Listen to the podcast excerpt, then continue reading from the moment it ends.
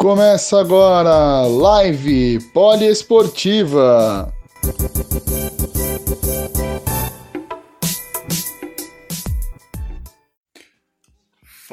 Ligada na Rádio Poliesportiva, tudo beleza? É mais uma live aqui hoje. Hoje temos a presença muito especial do, do Leonardo Bessa. O Leonardo Bessa que é especialista em basquete lá do Rio de Janeiro.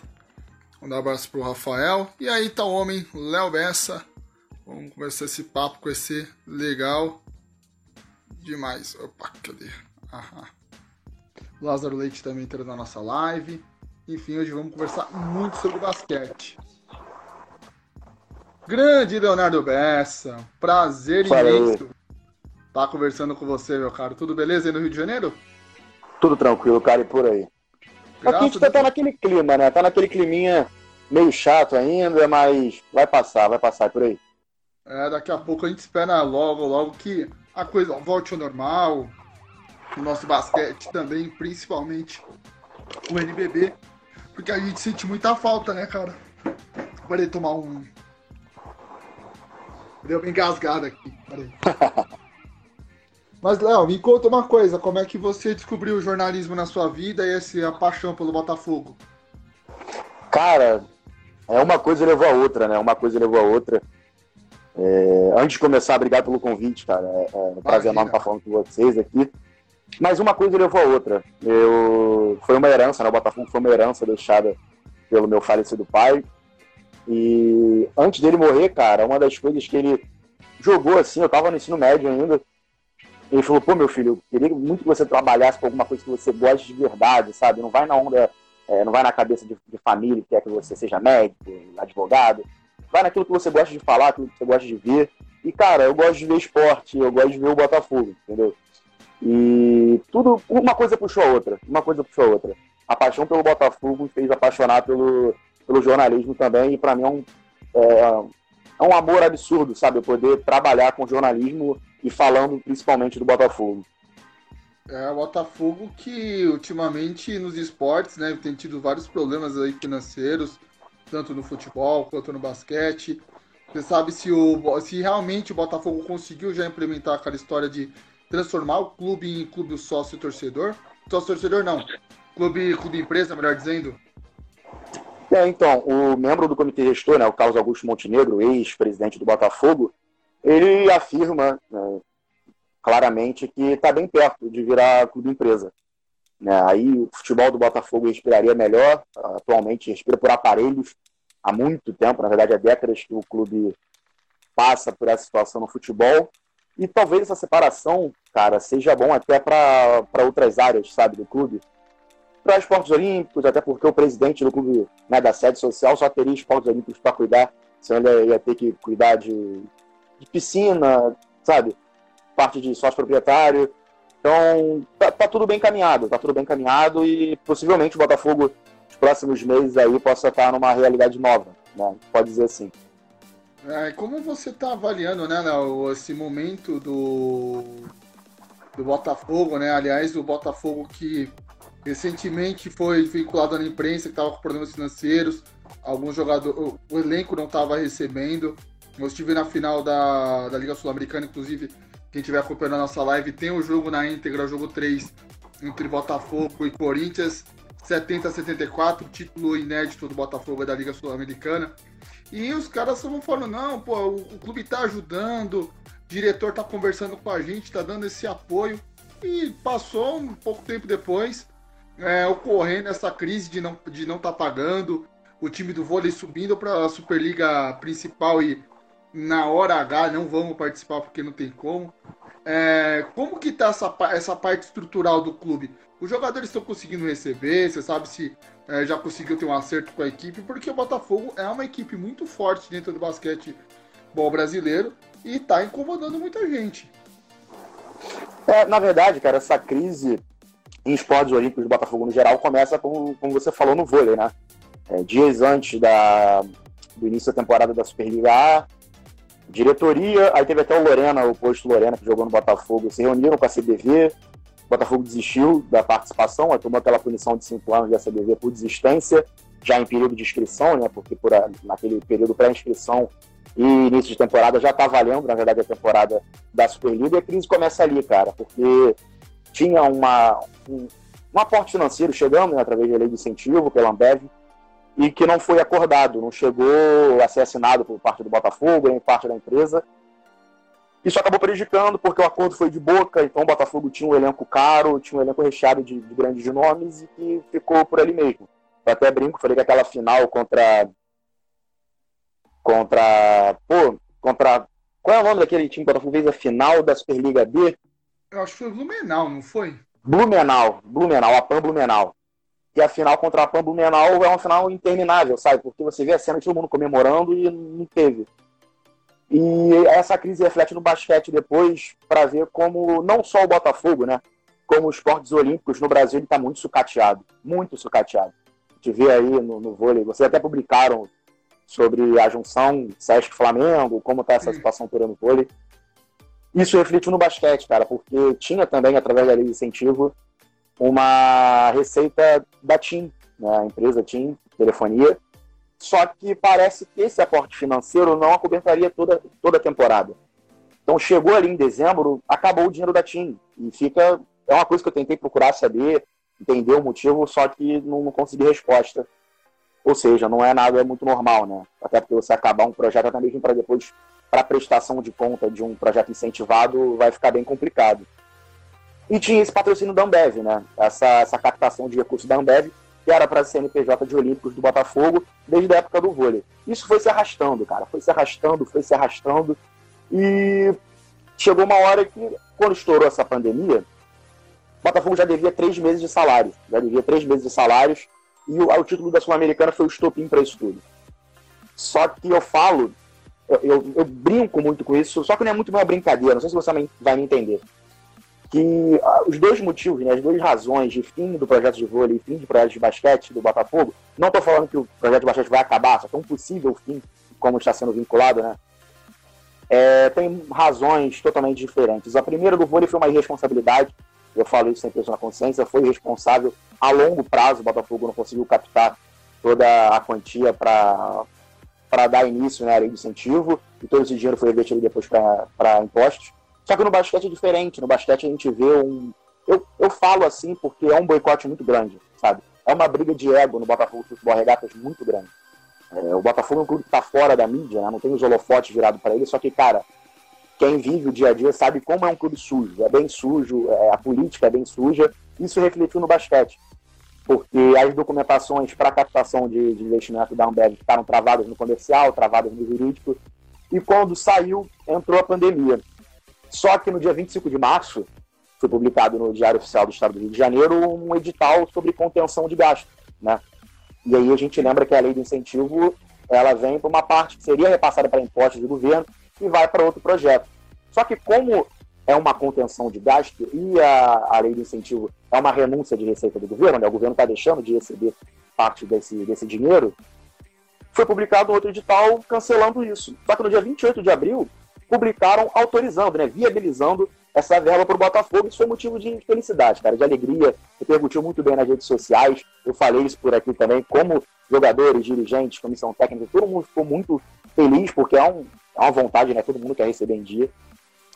Mas dois dias depois veio o decreto de novo derrubando. Então, a única certeza que o Botafogo tem é que vai conseguir pagar, porque o dinheiro está aí um milhão e meio da Ambev, o dinheiro é certo, é do Botafogo. Só que tem que esperar passar essa maré, né, cara? Essa nuvem negra que tá aí em cima do Brasil, essa, esse período de calamidade pública, o Botafogo conseguir pagar seus atletas.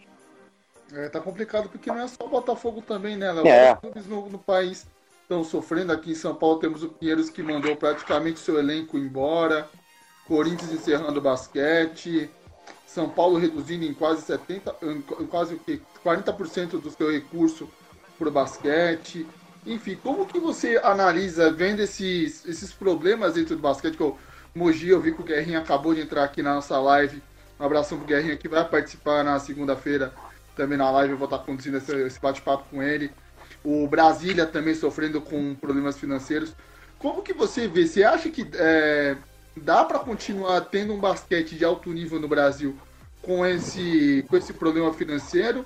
Ou vai ter que encontrar uma nova fórmula para a gente poder ter uma competição é, um pouco mais agradável? Porque duas temporadas atrás o Vasco fechou seu projeto e o Vasco tem uma tradição gigante.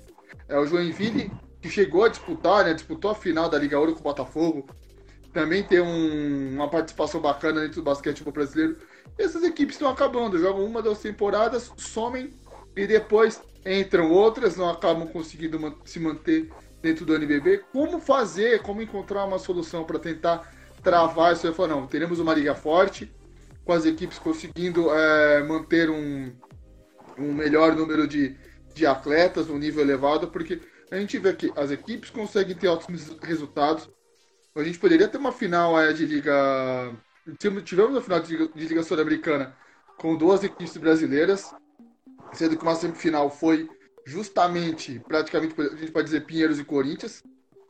E, não, e do outro lado, a gente poderia ter uma final de Flamengo e Franca. Então, nosso basquete é muito forte, só que a liga não consegue ter uma, uma regularidade assim com grandes equipes.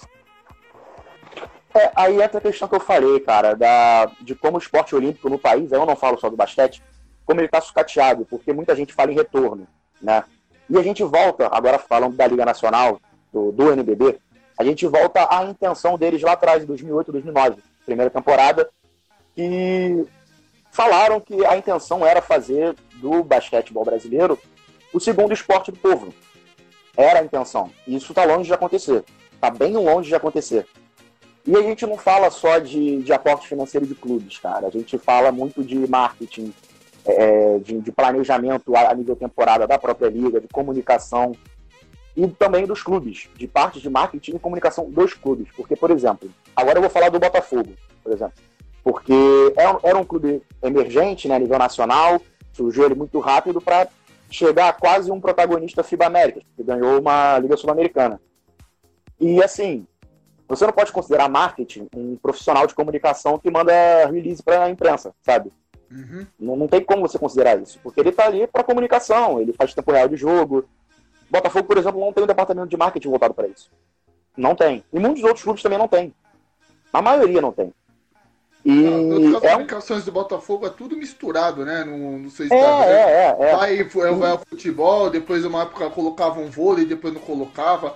O basquete Sim. tem jogo que coloca, tem jogo que não coloca, tem torcedores que já criaram uma, uma fanpage não oficial do Botafogo Basquete para assim como você trazer informações. É, e tinha do vôlei também. Tinha uma fanpage, não era oficial, que era do vôlei. Só que a gente entra nesse, nesse ponto, por exemplo, no Botafogo, é um responsável de comunicação, né, de assessoria dos esportes olímpicos, que faz tudo. E no, na, na, bolha dele ali, é, eu posso falar o nome dele, Valner, Pode. que é um cara espetacular, o cara espetacular dentro do que ele tem que fazer, ele faz muito bem. Muito bem. Porque ele divulga jogos, é, é faz arte para os jogos. Tempo real do Botafogo no NBB e na Superliga B eram espetaculares, sabe? O torcedor do Botafogo que não poderia acompanhar no ginásio ficava muito. É, gerava muito engajamento nas redes sociais do Botafogo. Só que é uma coisa só, né? A gente tem que lembrar que o Botafogo e o futebol regatas é uma coisa só. Ainda não tem essa separação, como a gente falou. E passa muito por isso. Passa muito por isso. É, na verdade, o basquete brasileiro ele precisa muito de uma fidelização do seu público. Fidelização. O Flamengo jogou numa arena improvisada contra o Botafogo, contra o Paulistano, para menos de 300 pagantes. Entendeu? O Flamengo, seis vezes campeão do NBB, é, campeão mundial, sabe? Campeão de Liga das Américas. Então, eu não vejo só como uma responsabilidade da própria liga, dos próprios clubes, vejo como da própria liga também. Porque se a intenção era você fazer do basquete nacional o segundo esporte, é, tá bem longe de acontecer.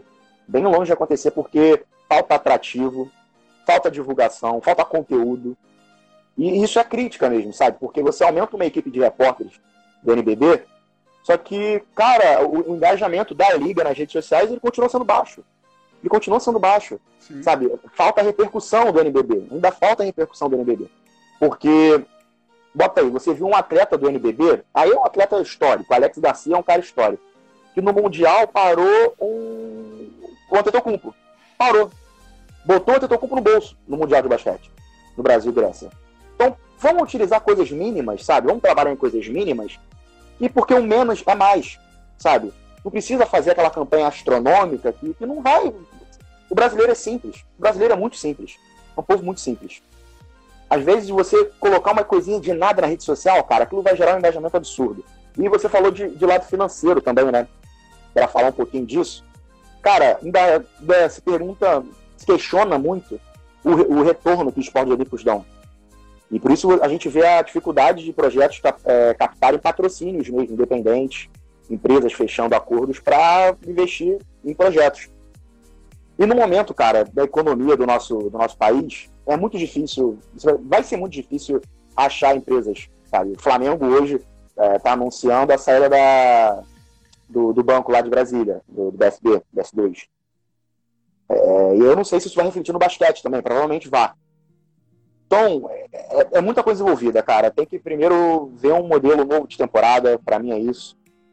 É, ver toda a gestão de novo, é, atrativos para você levar público a ginásio, porque a partir do momento que você aumenta a, a, transmissão, né, aumenta os veículos de transmissão, o NBB, há quatro anos atrás, era transmitido na Sport TV e tinha a final na Globo. Era um monopólio da Sport TV. Agora você tem Twitter, Instagram, Twitch, Dazon, Fox e ESPN Band. Mesmo você, é, quanto mais ele aumentou a, o público né, em casa para poder ver, ter acesso à liga, ele diminuiu o público no ginásio. Faltou equilíbrio, entendeu? Consegui, tipo, conseguiu entender o meu ponto de vista? Não, sim, sim. Inclusive é uma coisa que eu reclamo, igual você falou de gente que transmite, a gente também transmite jogos é, é. A gente faz, tá, todos os jogos aqui em São Paulo, a gente tenta estar tá realizando, fazendo cobertura em loco. E uma coisa que eu acho, eu acho que não sei como funciona aí no Rio, Léo. Mas aqui em São Paulo, igual eu vou no ginásio do Pinheiros, eu não tenho uma camisa para comprar do Pinheiros. Eu vou no Morumbi, eu não tenho uma camisa do São Paulo para comprar. No, no Paulistano, idem. O único ginásio que você consegue comprar uma camisa de um time de basquete é no Corinthians, porque daí já você já tem o é dentro do Parque São Jorge, tem a própria loja do clube. Mas mesmo assim você não consegue comprar no preço acessível. Então, como é que você vai querer fidelizar aquele torcedor com a camisa de basquete para ter essa acessibilidade? Igual, uma coisa que a gente também percebe muito, não sei como funciona aí no Rio, mas aqui em São Paulo, igual, a gente tem o, o Media Day. Uhum. Corinthians, super legal. Você vai lá, tira foto com o atleta, consegue entrevistar. O São Paulo também. Mas o público tem um acesso um pouco restrito. O Eric tá até falando aqui, comprei a camisa do Paulistano e nunca entregaram para você ver como funciona um pouco a, essa nossa cultura. Você não consegue é, linkar a marca, porque é igual você falou, uma ação simples.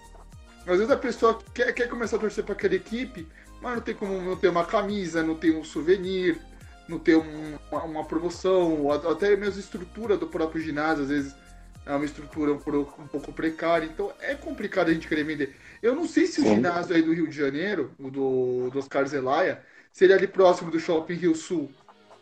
É, é, é do outro lado da rua. Do outro lado da rua. Ah, então sei onde é. Do outro lado da rua. Cara, aqui no. É um principalmente no Oscar Zelaya. É, principalmente no Oscar Zelaya. E é uma coisa que eu critiquei muito e eu dei até ideias. Porque a maioria dos jogos do Botafogo são 8 da noite, né?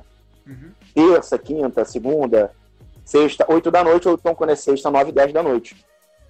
E não tem. Não tem uma camisa para vender da equipe de basquete. A empresa que fornece não é a mesma do futebol. É, ia ser, na verdade, a capa. Tinha um acordo fechado para também é, colocar o material nos esportes olímpicos, só que não aconteceu. E a empresa que fornece, tem diversos casos de botafoguenses que me mandaram mensagem falando: dessa, não chegou a camisa até mim ainda. Eu comprei, a camisa não chegou. Aí reclamaram, nada de resposta. Além do material ser, ser confuso, sabe? O escudo ser estranho. Não, é, não, é, não, não, tem um padrão, sabe? Apesar de você falar da, da, da. É, sabe?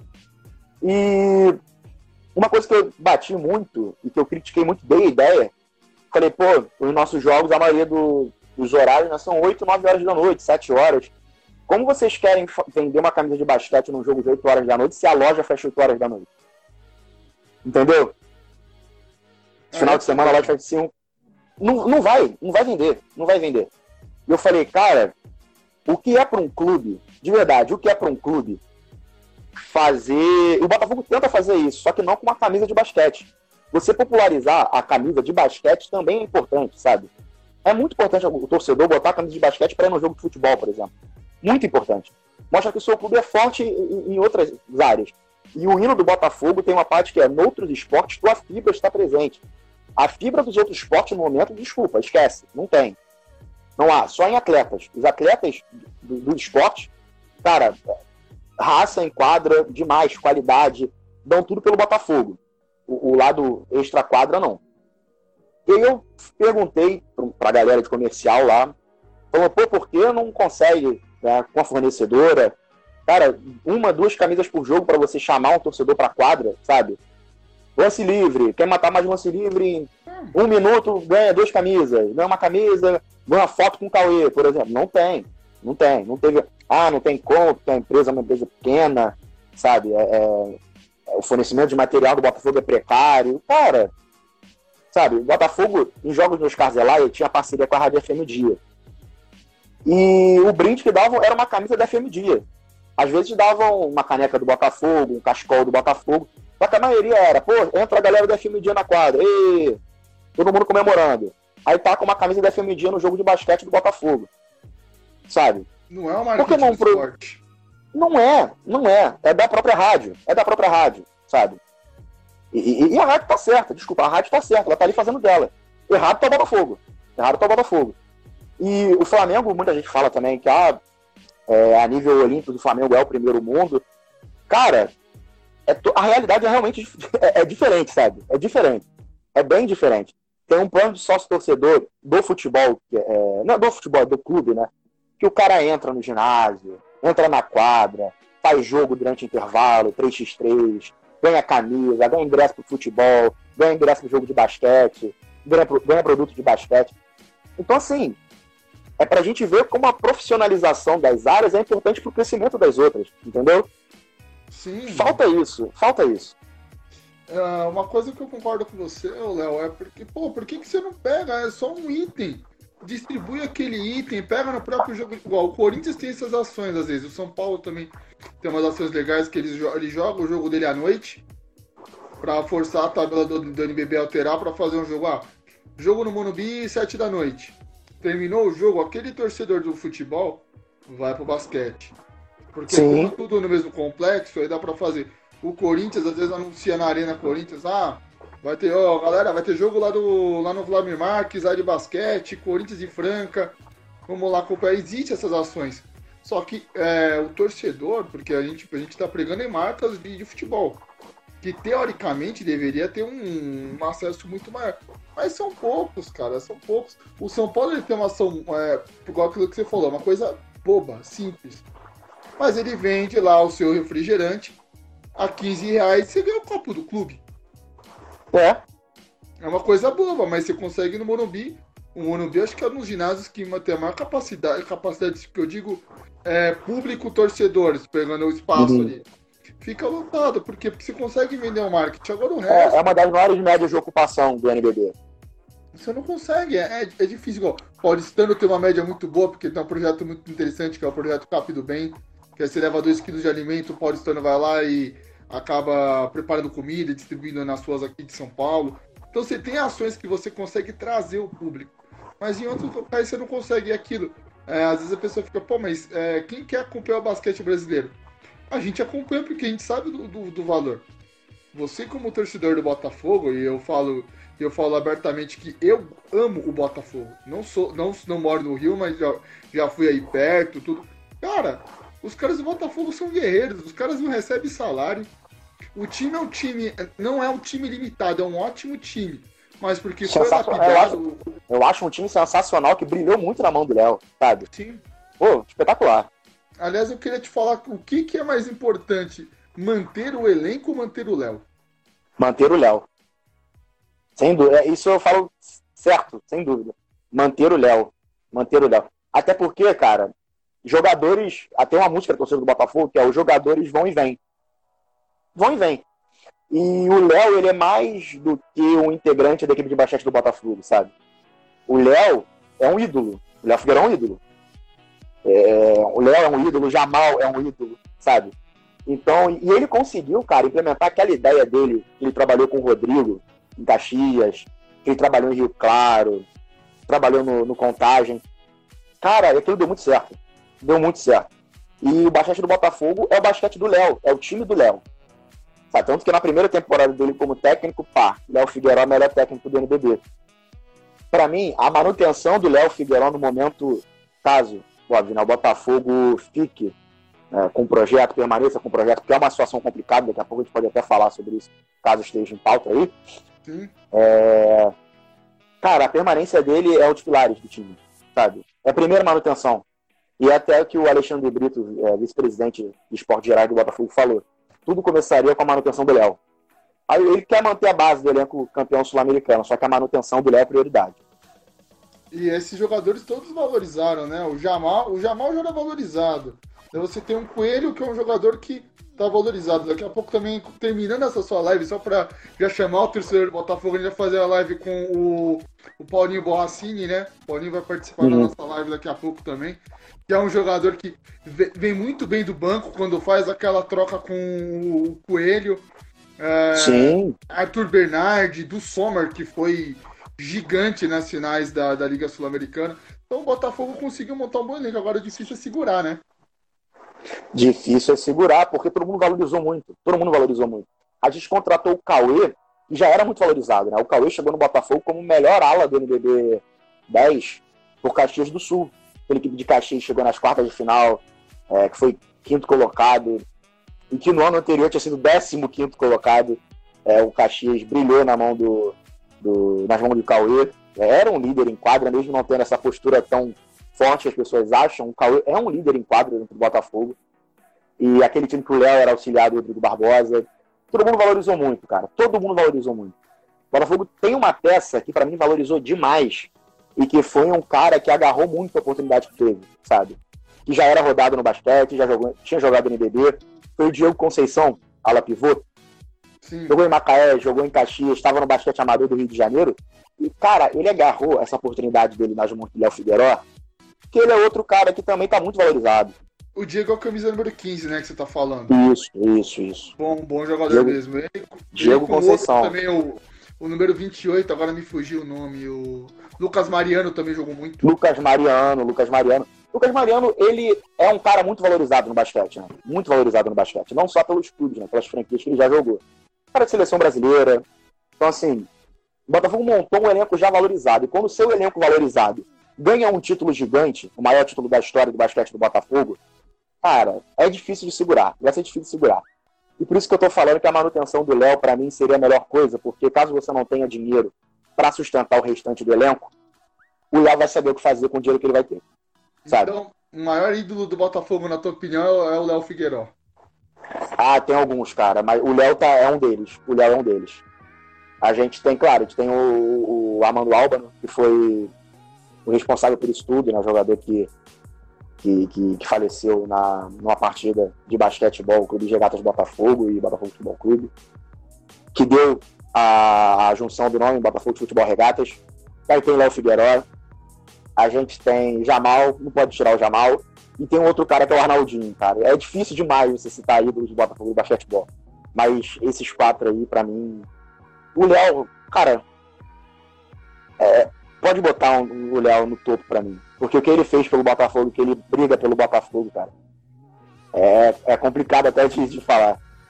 E o Léo, ele é muito carisma, ele atende todo mundo. Muito, é muito. um cara que. É, eu falo, eu sou fã do Léo. Pode falar qualquer treinador pra mim do NBB, eu falo, não. Ah, o Gustavinho, ah, o Gustavinho é bom, mas eu sou mais o Léo. Ah, o Guidete no Pinheiros fazia um ótimo trabalho.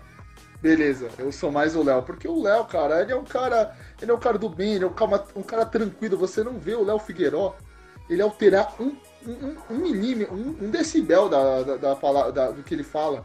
Ele vai Sim. lá, chega no cara, conversa, perde um tempo, faz lá um ajuste, é, sobe o time. Meu, é um cara você acha que ele vai, daqui a algum tempo, ele pode ser o treinador da seleção? Vai. Não, eu não acho que ele pode ser, não. Ele vai ser. Ele vai ser. Tenho certeza que ele vai ser. Não só pelo trabalho que ele fez no Sub-17, sendo campeão também, ele vai ser. Ele treinou no Sub-21 ele... também, né? É, no Sub-21 também, no Sub-21. E por tudo que ele fez, cara, tudo que ele prega, sabe? É, é, é um cara muito estudioso. O Léo Figueiredo é um cara muito estudioso. É, é um cara que carrega muito aquilo que também o Petrovic fala na seleção brasileira. ele, eu tenho certeza que ele vai estar na seleção principal daqui a um tempo. E o grande medo, na verdade, é o medo que eu tenho agora, eu tenho, Leonardo, e com essa situação financeira do Botafogo, caso mantenha né, o projeto, cara, vai chover clube potência olímpica querendo ele, sabe? Vai chover gente querendo ele. O Pinheiros, eu, não sei como vocês podem, você pode até falar melhor. O Pinheiros demitiu o elenco, né? Todo mundo, até o, o Cezinha foi demitido depois. Mas não sei se o Pinheiros vai manter o projeto, vai começar do zero. É, o Pinheiros vai manter. Vai manter. O Pinheiros, a ideia do Pinheiros é manter com a base, que a, a base do Pinheiros é muito uhum. boa. Tem o Gabriel Campos, tem o Buffon, enfim. Tem bons nomes, mas eu não sei se consegue jogar uma Liga Sul-Americana, porque, para mim, o principal destaque do Pinheiros era o Guidetti. Sim. Guidetti, tanto que até aqui o pessoal do Pinheiros, né, o Pinheiros Mil Grau, que, é uma, que são torcedores do Pinheiros que criaram uma fanpage de basquete, até mesmo outras pessoas da imprensa falam que o Léo, se o Léo não fechar com o Botafogo, o, é, o Pinheiros está sondando, o Pinheiros está sondando. Pinheiros, pelo que eu tive em contato, é, o Pinheiros, o nome do Léo está na mesa para caso o projeto de Botafogo seja encerrado, é, ele esteja lá trabalhando, reformulando toda a equipe. E é um cara que ele mescla muita experiência com a juventude, né? Ele, ele, ele mescla muito bem isso, a, a, a técnica, a velocidade, a força, tudo ele vai aprimorando nos elencos dele. Então, cara, o Léo é um cara espetacular. Faltam palavras para falar o que representa o Léo Figueiró pro Botafogo, não só pro basquete do Botafogo, pro Botafogo futebol regado. O ruim para ele vir para cá é porque o Pinheiros vive um clima político muito instável, né? Você não sabe como que vai, se vai continuar o basquete ou não. Tem gente que já tá querendo fechar alguns esportes lá dentro do Pinheiros. Tem aquela história de você ter que ser Pinheiros. É, porque o que, que acontece aqui, Léo? O, o, quem é contratado pelo Pinheiros, você pode ter acesso ao clube. E o Clube Esporte Pinheiros é um dos clubes mais bonitos aqui de São Paulo. Então, Sim. quem é, quem está comandando o clube acha isso errado. Acha que a pessoa tem que só pegar, faz o seu e vai embora. Não, não o atleta ser um associado do clube. E daí gera toda essa polêmica. Por isso que vários jogadores foram embora e eu fiquei bobo, porque você manda embora o Betinho, que estava jogando muito. Pinheiros e Botafogo estavam se criando uma rivalidade muito bacana. Muito boa, muito boa porque os jogos eram jogos assim com uma intensidade muito grande. Pinheiros e Botafogo, é, o Botafogo e Corinthians também estava se criando uma rivalidade bacana. É, o Pinheiros e Corinthians. E você vê esses times, é, esses times se desmanchando, que era até você perguntou, você vai perguntar se o Botafogo vai continuar ou não? E é justamente a pergunta, tipo, o seu fim aí do Rio de Janeiro. Você acha que teremos o Botafogo na próxima edição do NBB? Ou você acha que é muito cedo para falar alguma coisa? Enfim. É cedo. É cedo, apesar das coisas caminharem num, num rumo muito sombrio, sabe? Mas é cedo, até porque o Botafogo passa por um período de eleição. Em novembro, o Botafogo tem eleições, aí tem toda essa situação envolvendo a separação do futebol com a sede social. É... Óbvio que há chance do projeto se encerrar, há chance. Esperança interna não é tão grande, posso garantir que não é tão grande, apesar do vice-presidente de esportes gerais, né, que cuida de esportes olímpicos, o Alexandre Brito, que deu uma declaração à Rádio Tupi, a Super Rádio Tupi do Rio de Janeiro, ao repórter Thiago Veras. E ele garantiu que o projeto ficaria, o projeto ia se manter, que o acordo com a TIM, inclusive, já está encaminhado para renovação. E aí, uma informação que eu estou dando aqui agora: o Botafogo tinha reuniões com outras pessoas, pra, né, com outros, outros investidores, para captar mais verba para o projeto. Mas é cedo, mas ao mesmo tempo dá para a gente projetar um possível fim, entendeu? Porque, como eu falei, a política do clube também é muito suja, muito suja.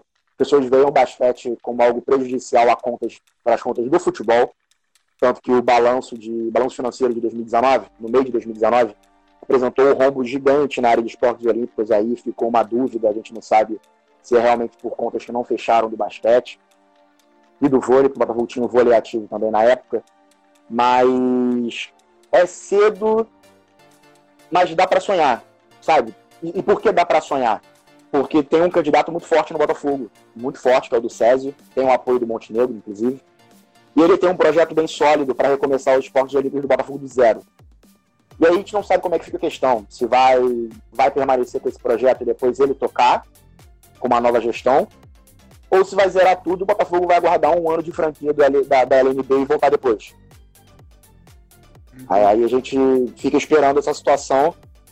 Mas, cara, eu tenho esperança, eu tenho esperança que tudo isso vai passar, até porque o Botafogo depende de desbloqueio dessa verba. Um milhão e meio para o Botafogo hoje, para o basquete, é um bom dinheiro, até porque a temporada se encerrou, né? Então você pagaria o projeto, todos os salários, com comissão técnica, com atleta, e sobraria uma parte, pelo que eu fiquei sabendo.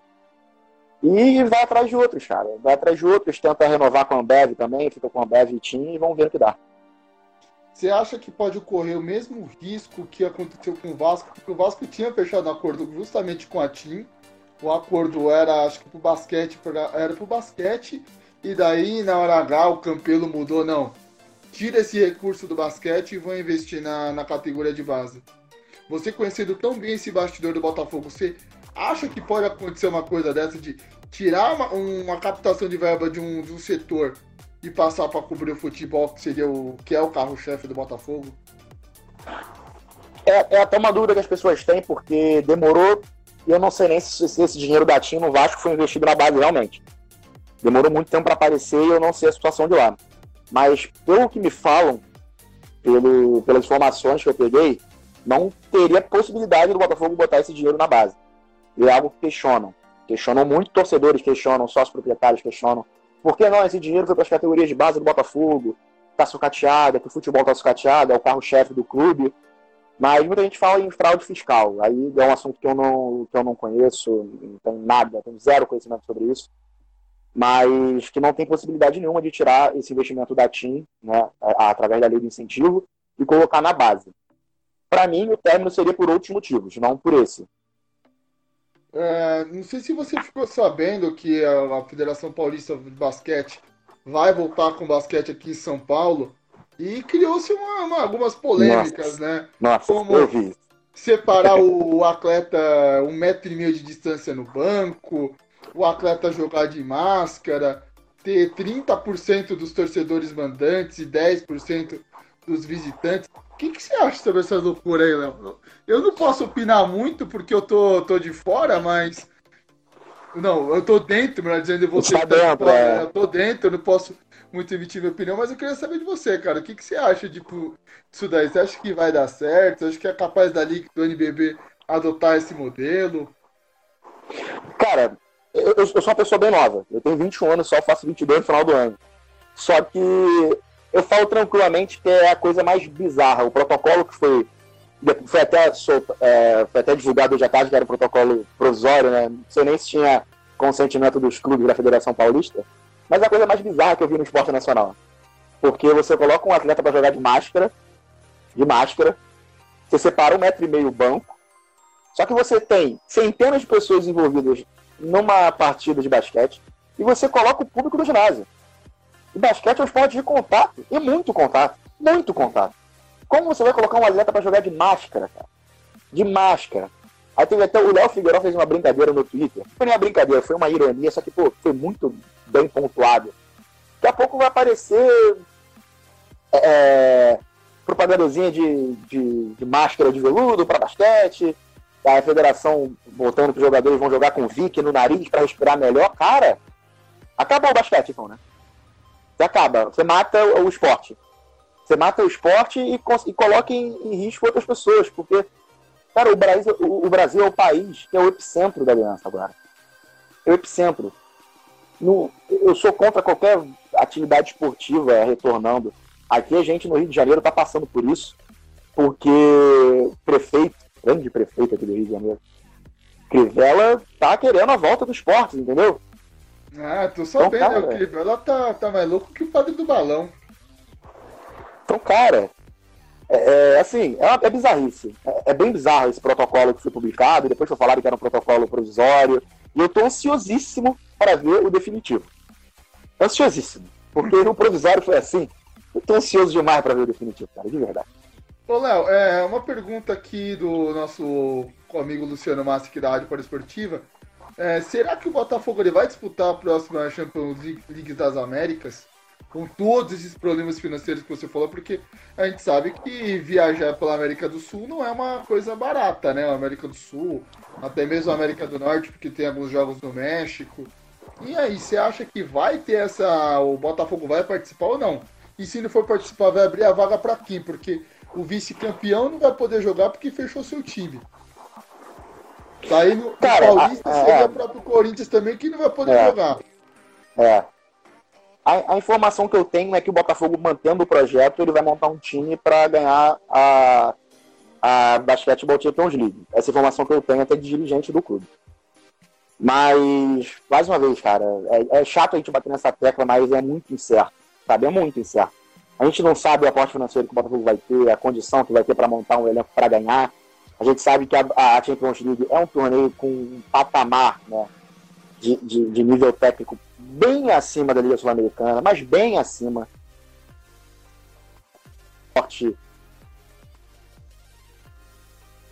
O, o, o Franca, que tinha muito forte, teria né, o São Paulo, a gente não sabe nem como é que vai ficar com essa redução de 40% da, da receita para o basquete. Aí você vai para o time da Argentina que, cara, a gente tem equipes lá, o Botafogo sofreu muito, o Botafogo sofreu demais. Foi a grande pedra do sapato do Botafogo na Liga Sul-Americana, foi a equipe do Salta Basquete. Era uma equipe jovem, uma equipe baixa, uma equipe bem baixa, só que com uma velocidade que impressionava. E era uma equipe de segunda divisão da Argentina. E jogavam num nível técnico absurdo, sabe? Um nível técnico absurdo. Então, mantendo o projeto, eu não sei se o Botafogo vai montar uma equipe sensacional para ganhar a, a Basketball Champions League. Mas a informação que eu tenho é que mantendo vai jogar, sabe? Vai confirmar a vaga, até porque a FIBA já confirmou. É do Botafogo até que, que caso né, o Botafogo desista do projeto, mas que vai jogar. É, agora perguntar uma opinião para o torcedor Leonardo Bessa. Qual hum. foi a sua reação quando você ficou sabendo que o Botafogo tirou 17 pontos contra o ciclista olímpico lá na Argentina. Eu queria ver a reação do Leonardo Bessa. Cara, foi, foi até engraçado, porque a gente vira pro último quarto 17 pontos atrás, como você falou. E o meu trabalho, o meu foco, né? O trabalho é lá no Twitter. E lá eu tenho engajamento maior e tudo mais. E eu postei, deitou. Um abraço. A, a postagem foi essa. Deitou, ponto. Um abraço. 17 pontos, na casa deles, o favorito do grupo, sabe? E começa o período, Jamal coloca a bola debaixo do braço, mata uma, mata duas. Aí o ciclista vai, erra, aí vem o Arthur, mata uma da zona morta, mata outra. E o Botafogo tira, fica a um, a, a três pontos do, do, ciclista, quatro pontos do ciclista, faltando seis minutos de quarto, quatro minutos de quarto, sabe? Sim. E, cara, eu apaguei na hora a postagem, não deu tempo. Não deu tempo, já tinham printado. Me zoaram muito, me zoaram muito. E foi um dia que minha mãe tava, tava meio doente, então ela tava dormindo. E, cara, eu tenho um áudio sensacional, mandei pra amigo meu de imprensa. Depois eu mando até pro Eric, cara. O Eric puder te, te mostrar. Eu bato nas coisas, eu tento gritar, mas eu não consigo. Que minha mãe tá deitada, dormindo, doente. E, cara, aí eu desço de noite, ninguém na rua, só eu, comemorando, eu vou no bar do lado, compro cerveja. Cara, foi, é sério. Ali eu falei, pô, desculpa, me perdoe o Corinthians, mas vai ser o Botafogo. Não tem, não tem outro time. Não, ó, eu sou corintiano. Quando eu vi que a final era contra é. o Botafogo, falei. Vai, vai não, dar. Falei, não dá, não vai dar pro Corinthians. Daí falei, não vai dar pro Corinthians. Vamos fazer o jogo, vamos fazer o jogo, vamos fazer o jogo. Daí a gente correu atrás, foi falar com o pessoal da do Consul Basquete, eles autorizaram. Daí quando ganhou o primeiro jogo, eu falei, ah, eu vou narrar o segundo porque eu acho que vai ser campeão. Porque eu, se for pro terceiro eu não consigo, porque eu sou corintiano, sou corintiano, mas eu adoro o Botafogo. Adoro. Tenho. Eu preferia eu tenho, eu tenho um carinho muito grande pelo Corinthians, cara. Muito grande pelo Corinthians, de verdade. Por Ó, toda a história, eu... por tudo que o clube Sim, representa pro Brasil. No basquete, no esporte. É. Ah, você tá na Fox ainda, né, Léo? Tô, tô sim, tô sim. Eu sou. Uma... Ah. Não, fala, pode falar. mandar um abraço pro meu querido amigo Rogério O Micheletti, o corintiano mais doente da face ah, O Mica, cara, o Mica é, é um cara sensacional, velho. Eu o falo. Mica doido. Mica doido. Mica é, é um dos caras que, que lá dentro eu tô podendo aprender muito, sabe? E tem outro corintiano, vou te mandar um abraço também, que é o Marcelo Carlotto. Grande corintiano também, é, outro editor-chefe da Fox. Cara, eu falo, eu, eu sou estagiário dos canais Fox Sports, só que lá eu faço muita coisa, cara. Eu, eu aprendo muita coisa, sabe? Eu vivo muita coisa. E o Michelete, velho, eu vou mandar esse abraço pra ele. Michelete, cara, ele, ele é sensacional. O Mick é um cara sensacional. Ah, o Mick eu tive a oportunidade de trabalhar com ele quase um ano quando eu estagiei aqui na Band. Daí eu ajudava ele no, no gol, o grande momento do futebol. Grande momento, ele fala direto do programa. Michelete, ah, Michelete é doido, cara. Michelete. Se ele contar a presepada com a fronteira casa do Milton Neves, não se assuste, viu? Mas conta essa história. Fala, o Ícaro que aprontou na casa do Milton Neves, ele vai saber quem é. O Michelete é um cara. Vou perguntar, vou perguntar pra ele. O Mick é um cara. Imagino como deve ter sido o clima da relação, vocês dois aí, porque você deve falar alguma coisa, Mick. Cara, então, é, foi engraçado porque o, o, segundo jogo né, da final da Liga Sul-Americana foi, foi uma quinta-feira. Dia 12 de dezembro é, de 2020. Dia 12 de dezembro, foi uma quinta-feira, foi uma quinta-feira. E o, o terceiro jogo foi no dia seguinte. Então, e no dia seguinte, cara, era o dia da, da, da festa de final de ano da empresa. Então tava, nossa, todo mundo, todo mundo, coisa linda, cara, coisa linda. Eu, mas eu adoro aquele clima, sabe, cara? É tudo muito, muito. É, todo mundo muito família. Sim. Sabe? A Fox é uma família absurda. E aí, chegou uma hora da festa, né? Eu tava. Falei, pô, não vou ver esse jogo, eu quero curtir minha festa. Não quero passar mal no meio da festa com o Botafogo. Mas toda hora eu pegava o celular, já tinha deixado o celular desbloqueado, né? Não sou bobo. Você deixava o celular desbloqueado no meio do jogo. Depois só tirava do bolso, via onde é que tava, guardava. E o Botafogo na frente, o Botafogo na frente. Aí chega uma hora, cara, que eu fico nervoso. Falei, não, vou pro lado de fora da festa. Aí eu sento, com, apoio meu celular numa mesinha, fico vendo o jogo. E eu, caraca, mano, vendo, e não tinha noção de quantas pessoas tinham ao meu redor vendo o jogo. Aí dentro tava Carlos, tava Michelete, é, tava Milton Rodrigues, o grande narrador Milton Rodrigues também botafoguense, é, Flavinho, todo mundo vendo o jogo, cara. E, mano, quando acaba. A, a, narração do Hamilton teve aquele jogo Botafogo e Rio Claro. Aquela bola com o Jamal. É, pô. Eu fico assim, eu falo, meu, tem coisa que só acontece com o Botafogo, cara. Emblemático, emblemático. E todo mundo vendo, cara, aquela. A, a, o Botafogo ganhando do Corinthians. E, e foi esse jogo na verdade, o segundo jogo foi muito bom, foi muito engraçado, porque eu tinha, tenho um amigo, né, que foram pro Vlamir Marques de camisa preta, de camisa branca, e ficaram lá no meio da torcida do Corinthians, quietinho, lá no alto do Vlamir. E, cara, o coordenador técnico do Botafogo, quando acabou o jogo, segundo, mandando mensagem, falou, cara, até o Leonardo Costa, coordenador, depois a gente fez uma entrevista falando sobre isso, ele falou, Bessa, é, a gente respeitou muito a equipe do Corinthians, sabe? É um time que respeitou muito a gente também.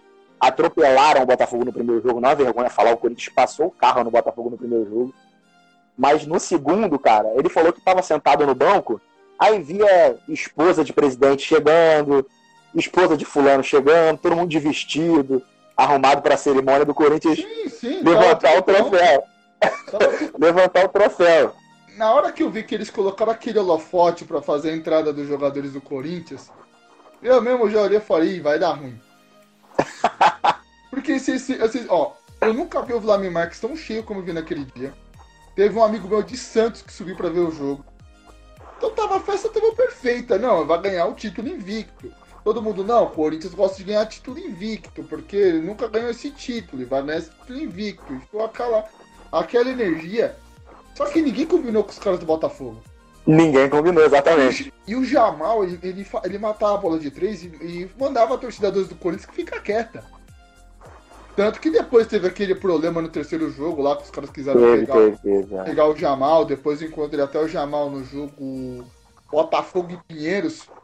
Não fui lá pra acompanhar lá no Henrique Vila Boim.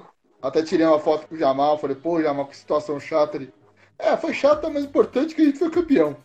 O que vale, o que vale é ser campeão. Você vê como o Jamal ele não tem esse clima, esse clima pesado, é. a emoção do Jamal, a emoção do Coelho, meu, foi.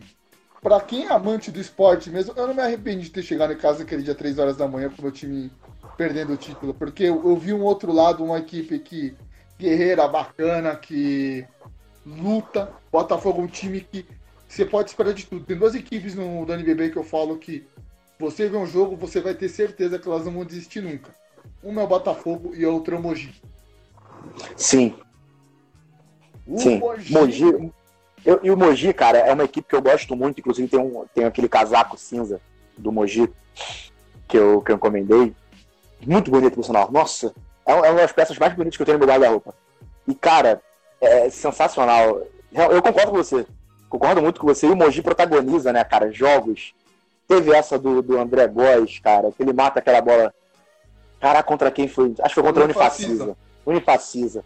Caraca, ele mata aquela bola. É a narração do Maia também, é, cara. É, aliás, o, o Maia, eu, eu, estudei com o Maia na pós-graduação. Quando eu fiz uma, eu fiz uma live com ele aqui, só que a gente não conseguiu colocar pro, no Spotify. Deu um pau no computador, não consegui salvar, mas ele fala, pô, marca uma live com o Leonardo Bessa, porque o Bessa, ele é monstro. Então, Gui, se você acompanhar oh. aqui, já tá dado o recado aqui do Léo. Pô, que isso, o Maia, cara, é uma das referências que eu tenho.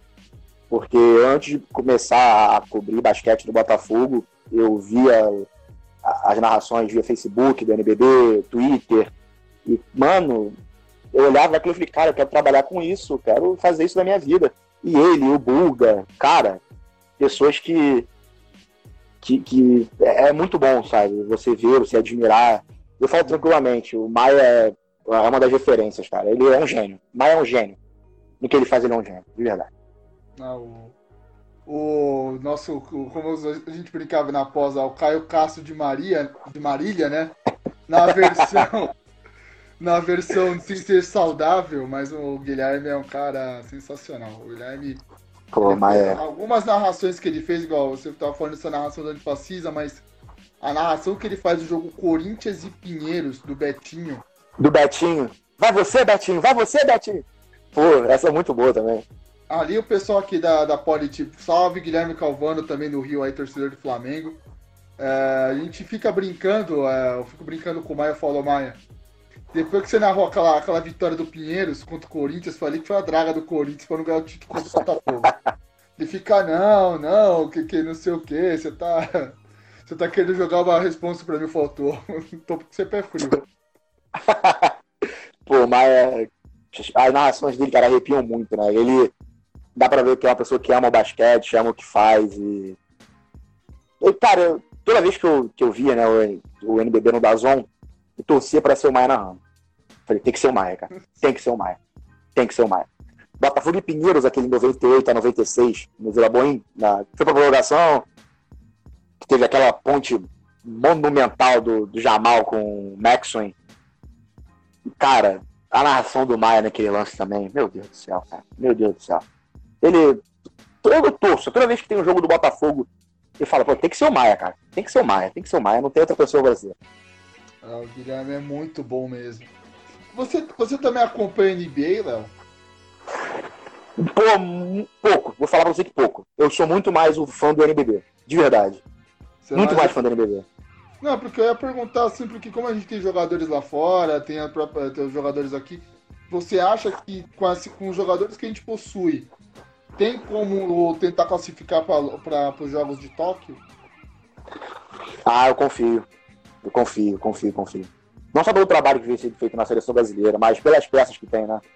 Muita gente fala de ah, toda vez a mesma convocação, toda vez os mesmos medalhões. Só que, cara, a gente vê esse, essa equipe convocada pelo Petrovic para classificação da, da Mary Cup. E como o time era bom, cara, sabe? Cauê, é, do Sommer, o Iago, que apesar de ter algumas divergências quanto à exaltação dele, quanto ele joga, é, é um moleque que vai ter futuro demais. Mano, vai ser, vai ser mais uma vez a mescla da experiência com a juventude, sabe? Eu acho que vai dar certo. Tem, tem condições, sim. Você Grandes condições, por sinal. Você acredita que a gente tem uma base boa, já que você citou assim, o Iago Matheus, tem o Jorginho, tem. Pivô o Brasil não tem, pivô novo é. o Brasil não tem. O Tu teve já os problemas de joelho dele, eu não sei como que.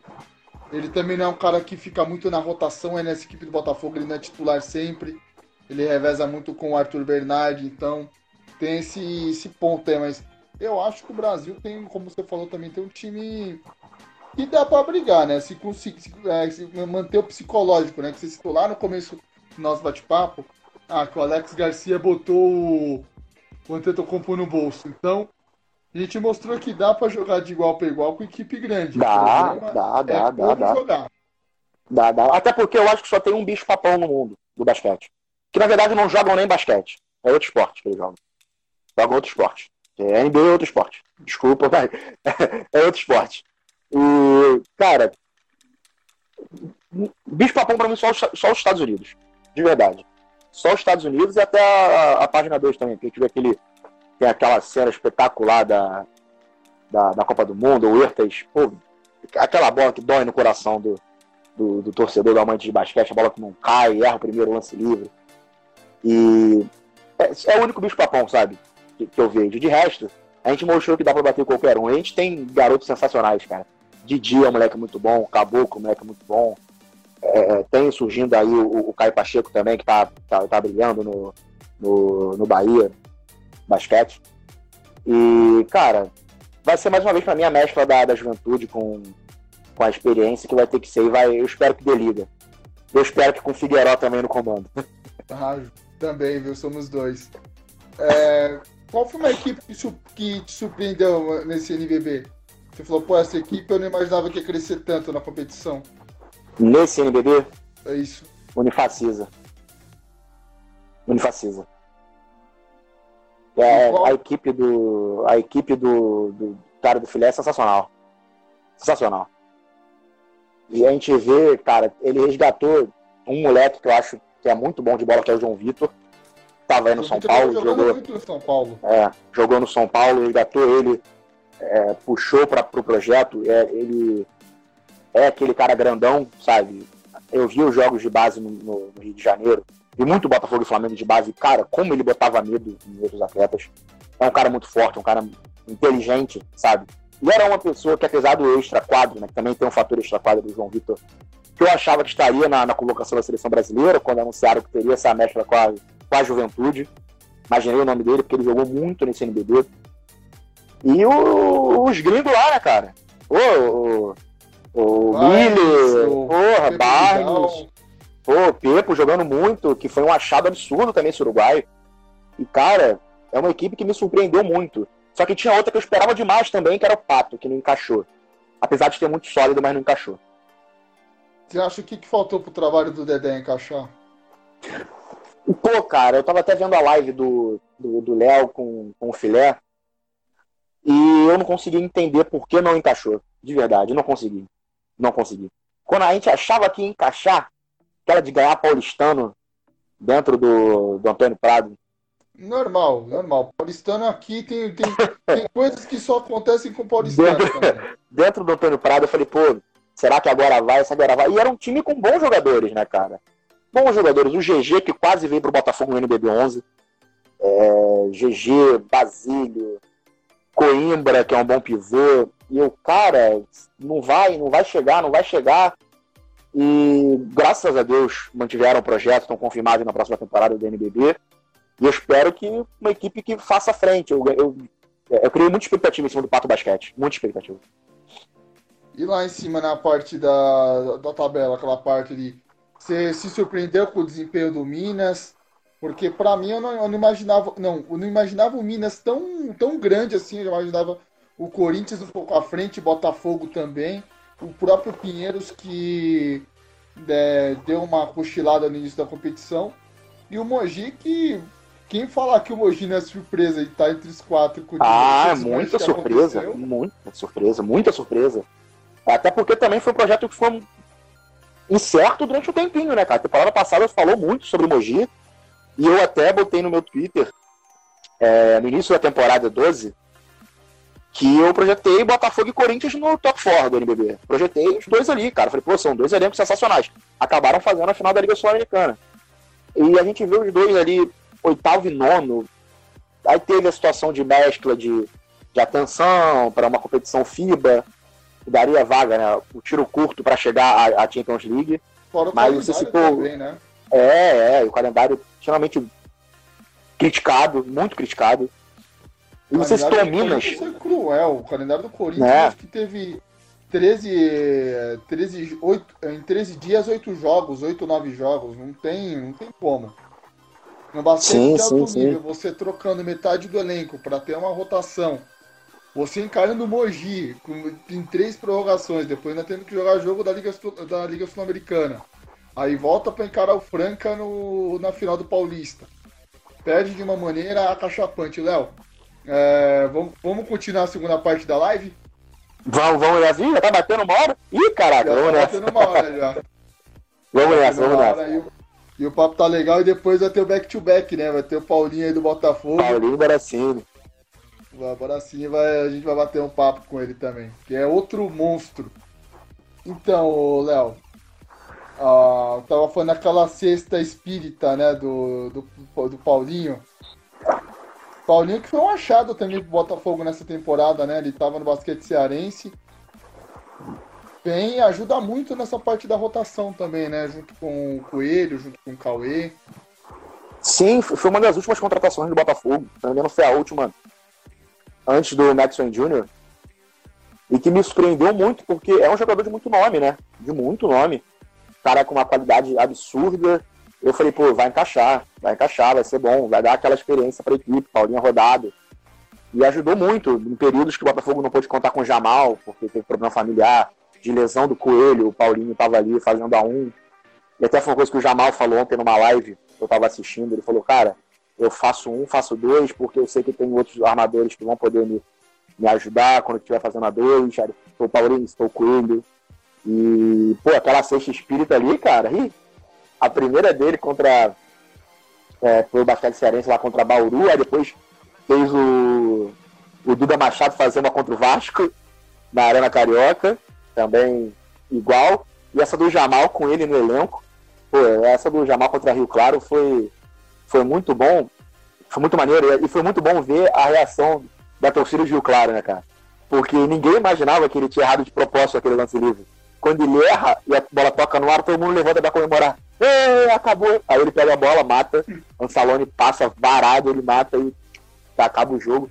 Acaba o jogo mais ou menos, né? Porque o Max Swain depois dá um toco também no, no jogador de Rio Claro com um segundinho que acaba o jogo ali. É, e o, e o Rio Claro, né, a gente tava falando sobre surpresas nessa temporada. O Rio Claro que engrossou para todo mundo, né, rapaz? Não teve um jogo que o Rio Claro, diferença era muito pequena. O Rio Claro conseguiu vencer Pinheiros, conseguiu vencer São Paulo deu trabalho pro Botafogo, é uma equipe que a gente tem que tomar cuidado no próximo ano do NBB, se continuar o projeto lá em Rio Claro. É, e a equipe. E a equipe de Léo Figueiró, né? A gente falou, o Léo passou por Sim. lá, em LDB.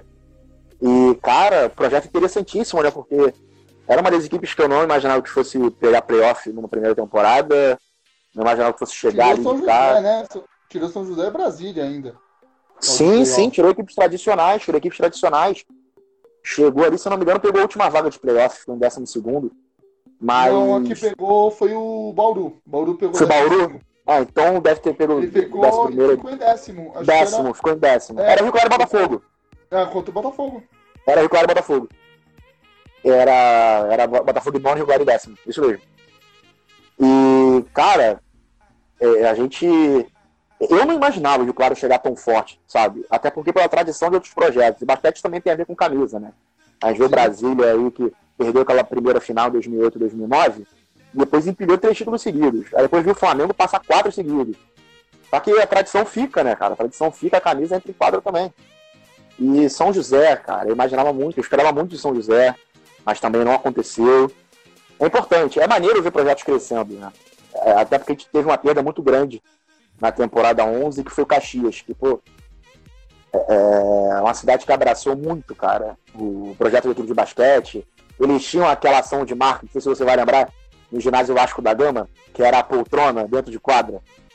Sim. Tinha uma poltrona dentro de quadra, a pessoa ficava que nem rei dentro do ginásio, dentro da quadra do Vasco da Gama ali, o ginásio sempre lotado. A gente perdeu um projeto, mas está ganhando outros aí, isso é importante. Sim, essa ação de marketing que é o que falta, né, Léo, pra gente. É, é. Falta muita ação de marketing, não só. Igual, uh, não sei se você também acompanha algumas vezes o jogo de voleibol, mas tem igual o Osasco tem uma, tem uma ação sensacional que é você ter uma cadeira praticamente atrás do banco. Atrás do banco não, atrás de um dos lados de quadra.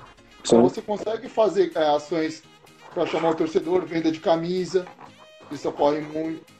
E, é, e a gente fica por uma ação tão simples, uma coisa para chamar o torcedor, para a cidade abraçar, abraçar o projeto.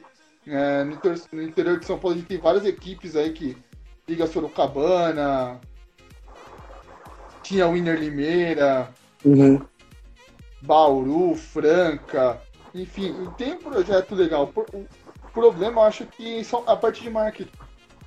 Nós formamos pessoas para treinar as equipes, mas não formamos as pessoas para ser gestores de equipes. De equipes, exatamente. Exatamente. Envolve muita coisa, né? A gente falou de, de esporte olímpico sucateado no país e passa muito por isso. O vôlei é um que, cara, é, é o segundo esporte depois do futebol. Eu sou um amantaço de, de vôlei. Jogo vôlei pela faculdade, tá com a camisa da, da faculdade aqui, faculdade faixa. E. Cara. no Rio, o basquete universitário. O basquete não. O esporte universitário no Rio é muito forte, né, cara? É muito bom, é muito forte, muito bom. Tem, é, são são torneios bem organizados, bem disputados, com um nível técnico muito alto, muito alto. É, por exemplo, o time de vôlei feminino da faixa, a gente tem a Júlia Moura, do, do Fluminense. Sim. Goleiro do Fluminense. No basquete, equipe de basquete, que eu também sou da equipe de basquete da faixa, tem o Vitor Nogueira, Vitor Leal. Também tem o Vitor Nogueira, que aí joga handball, joga outros esportes. Tem o Vitinho Leal, jogador de, de Niterói, Niterói Basquete aqui, do, do Rio, que quase foi pro Botafogo no NBB 10, cara. O Vitinho ali foi uma grande sacanagem que fizeram com ele, sabe? É, assinou tudo, o nome do Vitinho foi publicado no site do LNB. Tava lá Vitor Leal, camisa 10, e sem a foto dele. Depois teve é, contrato rescindido. Ia jogar o NBB, essa oportunidade da hora pro, pro cara. É um grande amigo. Tem, cara, tem um esporte muito bom. O handball universitário no Rio de Janeiro é muito forte. Né? Tem um é... colega da, nossa, da, na rádio, o Yuri, ele joga handball. Agora não sei qual é a faculdade dele no Rio de Janeiro, mas sei que ele joga handball e é flamenguista doente. Ah, maneiro. O esporte universitário aqui é bem forte, cara. É bem, bem forte. Então, os jurídicos são, são fortes. O, é, o Interenge é muito forte. O Jux é forte. Intermédio é forte. Cara, é, é uma coisa que a gente tenta questionar até, né? Atletas universitários podiam ter mais espaço em clubes mas é um trabalho a longo prazo, tem que ser feito isso com, com muita calma. Você acha que daria certo, igual o, o, a gente tem um programa aqui na rádio que a gente acaba falando muito de besteira, mas também fala um monte de coisa séria, que é o Poli Mil Grau. E conversando com o pessoal, a gente falou, pô, história de draft no Brasil. Você acha que daria certo o exemplo no Rio de Janeiro? Ah, bom, é. Botafogo, ah, vou escolher dois caras do basquete que eu acho interessantes para tentar compor, compor o meu elenco de base. Você acha que isso que é, você acha que essa cultura no nosso país funcionaria ou você acha que é, é um mundo completamente diferente? É, eu, acho, eu acho que é um mundo completamente diferente. Visando o draft, visando o draft, eu acho um mundo completamente diferente. Eu acho que observar e tal, conversar seria bom, mas um evento para isso, fazer alguma coisa relacionada, eu acho que é, é, são, são situações bem paralelas. Até porque a gente pode pontuar pessoas de é, jogadores de, de, basquete do meio universitário que já jogaram em clubes. Tem uma galera boa, boa, só que tem muitos que pararam de jogar, por exemplo, que não tem mais condições de jogar num clube. É, e galera de nova geração surgindo tem poucos, bem poucos. Tipo, a, os principais de, de basquete no, no, no, Rio, né, universitários, eles estão desde o início dos jogos universitários. Então são pessoas que você vai lembrar para sempre. Fala, pô, aquele moleque jogava muito lá de 2013, outro de 2012. Pô, aquele geração 95 jogou no Flamengo. Aquele geração 94, pô, jogou no Botafogo, jogou muita bola. E hoje não, não vê mais isso, sabe? É, eu vejo que poderia ser aproveitado, é, observar é, atletas universitários, e não só para integração, sabe? Para formação de caráter mesmo. O esporte forma, forma caráter, forma pessoas mas passa muito também por, pelo meio universitário no Brasil todo. E aqui no Rio de Janeiro, principalmente, como ele está bem largado, bem, bem largado. A gente tem as particulares que continuam sendo particulares. Eu estudo na faculdade particular, mas a gente tem as outras públicas, é, é as federais e estaduais que passam por situações financeiras bem difíceis. Ah, não é só o esporte que está sucateado no nosso país, meu cara. É. Porque a Tudo tá pergunta tá correta é: o que não está sucateado? Pois é. é. Essa é a pergunta que o povo brasileiro deveria se fazer e às vezes se faz, às vezes não faz, enfim. É, é bem complicado a nossa situação. É, Léo, quantas equipes você acha que vai, assim, pelo que você está vendo hoje, por toda essa confusão, essa bagunça de dívidas, problemas financeiros, você acredita que a gente vai ter o NBB com quantas equipes na próxima temporada? Você acha, porque uma já foi que é o Corinthians, né? O Corinthians já oficializou é. que não vai ter time. Então teremos 15. Você acha que vai ter mais algum, um, algum time que vai ter desistência? Você acaba. Você acha que vai ter algum time que vai entrar para suprir essa vaga do Corinthians? Enfim. Eu acho que vão ter mais desistências. Eu acho que vão ter mais desistências. É... Até porque tenho informações de que tem outros projetos grandes, apesar de São Paulo aí é, aparecer com 40% menos de receita, pelo que eu sei, não é um projeto certo. Nada certo, por sinal, tem um conselho deliberativo muito, muito contrário ao basquete. A gente tem o Botafogo, a gente tem o Bauru, que também passa por isso. É, o Pinheiros passa por isso. Então, cara, eu apostaria nos 14 de sempre. De sempre, entre aspas. Mas nos 14 ali, porque é, a gente coloca numa mão projetos sólidos. Numa mão. Pode botar Flamengo, Franca, Mogi, Minas, Potência Olímpica. E aí tem um Pato que, que garantiu, eu tô falando de projetos grandes, né? Não que o Pato não seja grande, deve, deve ter, pode ter gente vendo. Mas... o, Pato, tá, o Pato é muito forte no futsal e tá tentando. É, futsal, Pato, é, Pato Futsal, a cidade de, de, de Pato Branco é, é, bem, é bem forte. Mas. Não, cara, não vejo igual foi tipo NBB 8 é, BB7, que tinha 18 equipes, por exemplo. Que aí tinha aquela, desculpa o termo, aquela cacetada de time, Macaé, Tijuca, Limeira, é, Universo Goiânia, que depois foi pro Vitória, sabe? Não, não, não sei, cara. Eu acho que a Liga, a Liga Nacional, ainda mais agora com a perda de patrocínio da Caixa, vai ter que se reinventar a nível estrutura mesmo, sabe? A nível estrutura para não acabar caindo naquela mesma mesmo descaso que foi o basquete brasileiro pós era CBB. Você acha que pode ocorrer uma abertura do, do próprio NBB com a CBB criar uma outra liga, aumentar a liga, colocar outros clubes, baixar o preço de taxa, porque acho que a taxa para um clube se afiliar, né, conseguir uma vaga, 400 mil, né, alguma coisa assim. É algo perto disso, algo perto disso.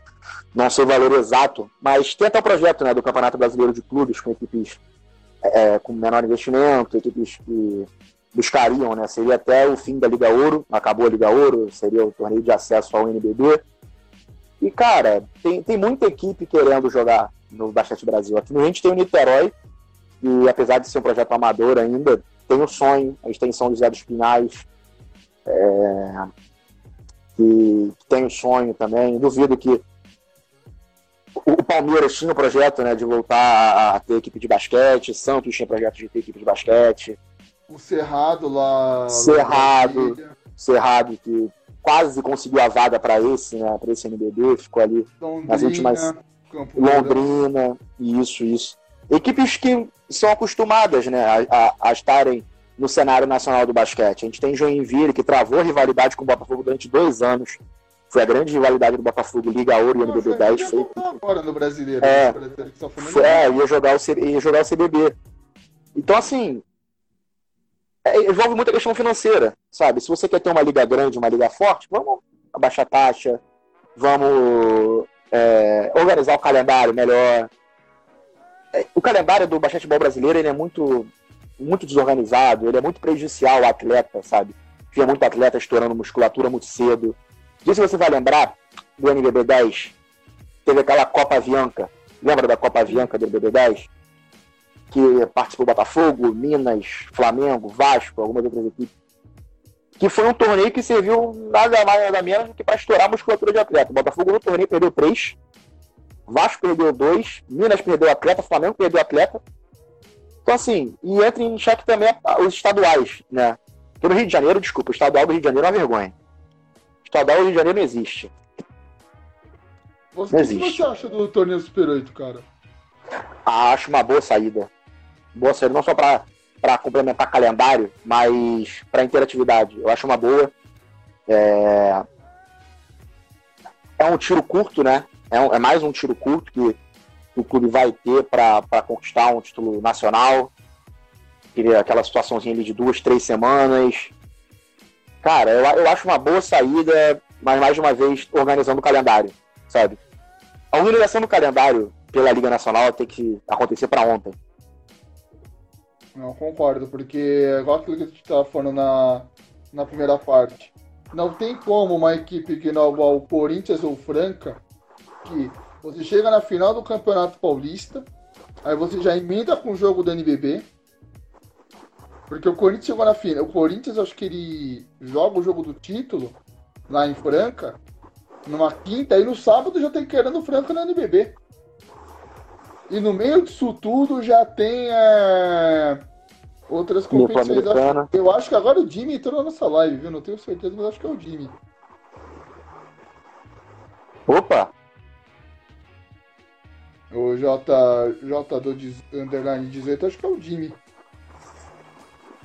O ala do Franca é o Jimmy. Jimmy? Jimmy, mas, Jimmy mas defensor do NBB. Fala com tranquilidade.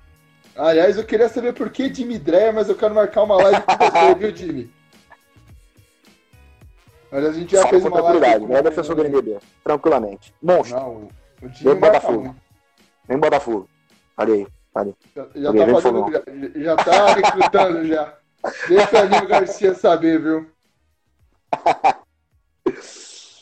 Então, Jimmy, a gente vai entrar em contato com você também para fazer uma live, viu?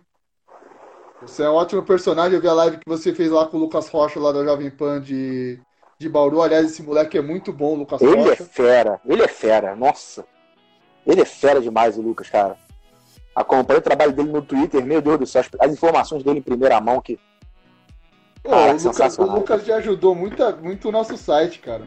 Às vezes eu tenho algum, é alguma dúvida, eu, eu mando mensagem pra ele e falo, Lucas, vai acontecer igual do Botafogo, a gente tinha feito uma live com ele Passou dois dias, deu aquele boom do Botafogo. O Botafogo tá devendo seis meses de salário. Daí eu fui ouvir a live, ele tinha falado entre linhas, só que ninguém tinha percebido. Eu falei, pô, você sabe, não, tá rolando isso, isso e isso, o pessoal não tá conseguindo pagar.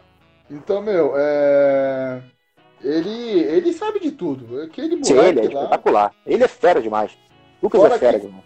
Ele, como pessoa, cara, é sensacional.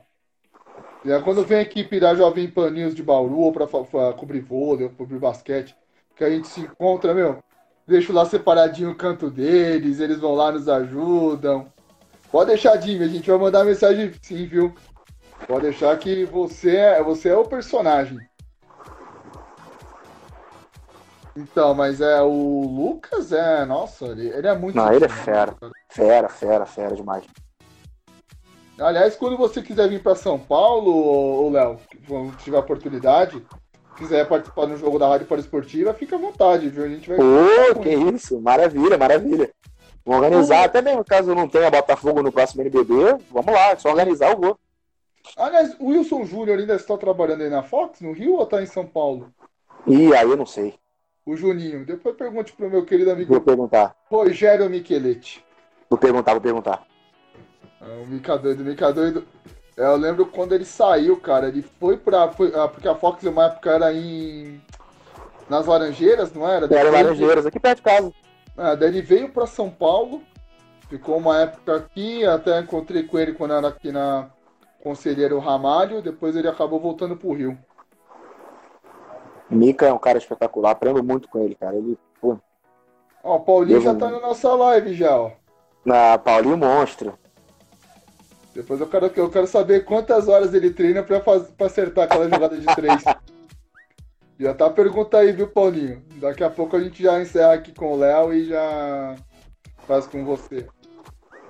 Léo, é, o Botafogo para você, agora pegando um pouco mais o aspecto do futebol. Você foi uma daquelas pessoas que foi acompanhar a chegada do Honda? Pô, cara, eu fiquei muito mal por isso, porque eu tava na emissora no dia, eu não pude ir. Não pude ir, foi de tarde. Pô, foi de tarde, cara, numa sexta-feira. Eu queria muito ter ido, não, não consegui. Mas dei sorte que a cobertura de, da, da, chegada do Honda foi espetacular, então não perdi nada. Me senti no galhão. Não perdi nada.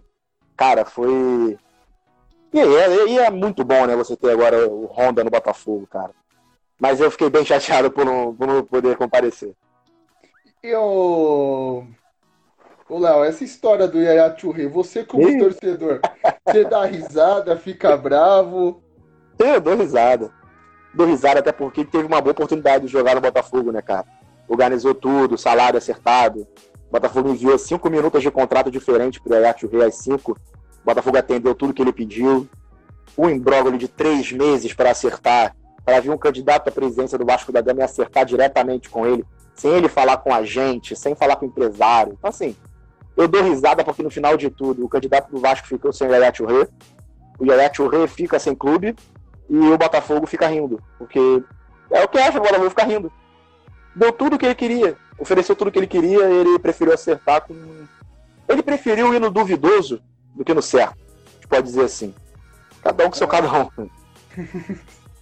Você acredita que o Botafogo vai ser vendido para alguma empresa agora quando, quando ela liberar essa parte de isenção de impostos, enfim, virar realmente o clube empresa? Você acha que vai chegar alguma empresa e falar, não, eu vou comprar o Botafogo, porque na internet você vê meme do é, Mundo Árabe comprando Botafogo, do, do pessoal do Itaú comprando Botafogo, do youtuber lá do Lucas Neto comprando Botafogo. Eu queria saber, para você, quem vai comprar o Botafogo?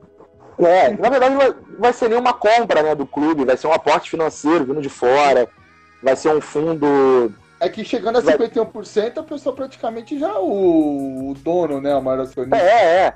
Vai ser, então, vai ter, vai ter é, maior voz, mas não vai ser, não vai ter. Pelo que eu sei, o projeto não tem nada a ver, não envolve compra de uma empresa. Vão ter, vai ter um fundo de fora, maior deles, por sinal, que vai ter mais voz no projeto, só que vão ter outros investidores botafoguenses que vão estar por trás disso. Com menos voz, ok, mas é importante você ter alguém, né? Que, que vai ter voz ali falando de Botafogo, falando não só de negócios, mas que vão estar chegando também com, com o dinheiro. Então, compra. Eu sou, cara, compra eu sou contra. Eu falo, comprar o meu clube, calma lá, não vai comprar meu clube, é o meu clube, não vai comprar o meu clube. Mas o projeto, como ele está sendo conduzido, eu sou totalmente a favor. Vai vir um aporte financeiro de fora, um, um fundo bem grande, né, para poder quitar as dívidas do clube. Aí essas histórias do, da empresa lá árabe que comprou o Newcastle, é, pô, essa aí foi a grande então não tinha nada disso, o Ricardo Rottenberg desmentiu. É, o Montenegro também desmentiu numa live com um amigo, companheiraço, Fabiano Bandeira. Seria uma boa, viu? Seria uma boa. Ah, muito dinheiro, muito dinheiro.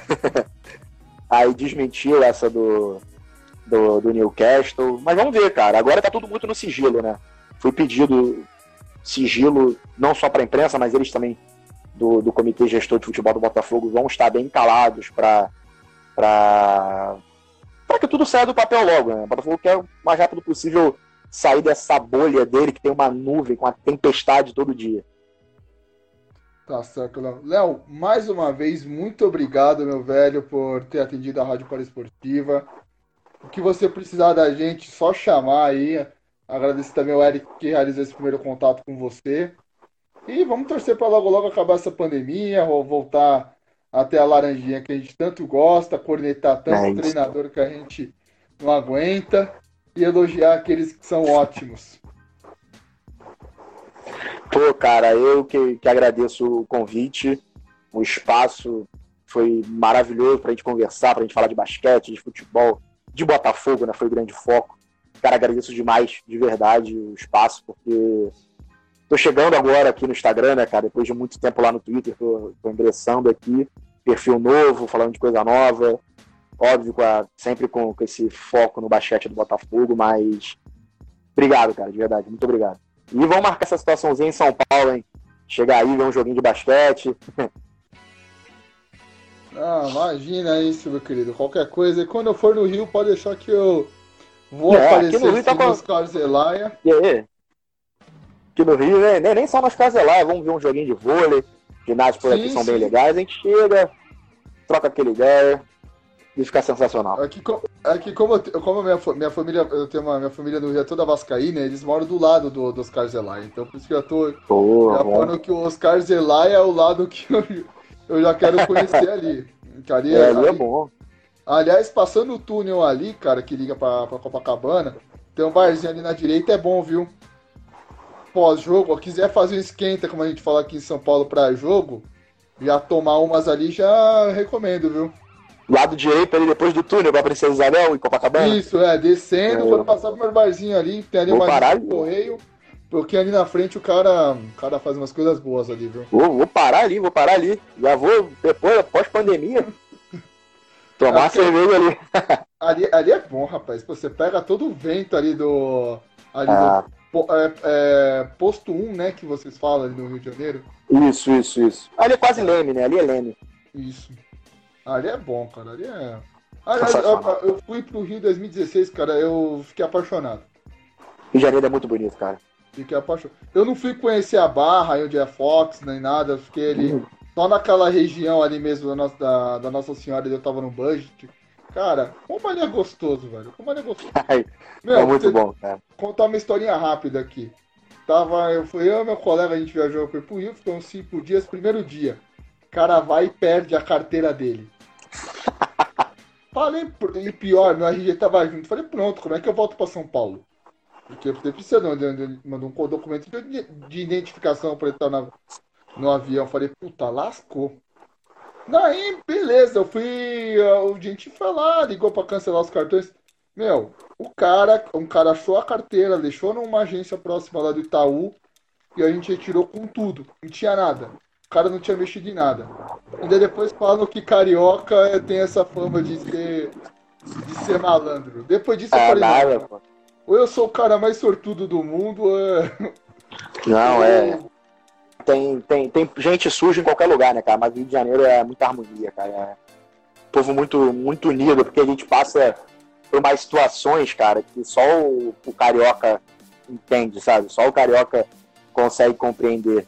É, é, é, muita desigualdade, cara. É muito terrorismo feito por, por político. É, aí a gente vai entrar em outros assuntos que não, não, não cabem é. aqui, mas, mas cara, é, é, um povo muito guerreiro, a gente pode falar assim. Não quero falar daquele cara que participa do desenho do pica-pau. Exatamente. Pergunta aqui do, do Eric: qual jornalista de basquete você mais gosta? Pô, Buga, cara. O Buga é referência. Buga é referência. Bugão ladrão Buga... É- roubou o nosso coração.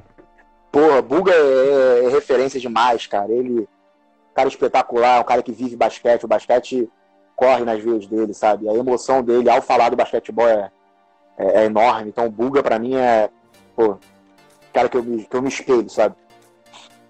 Beleza. Léo, brigadão. Agora, você fica aí, não saia daí, que vamos fazer não, um back-to-back. Agora vai entrar o Paulinho. e vamos que vamos. Abração, Léo. Tamo junto. Abraço, valeu.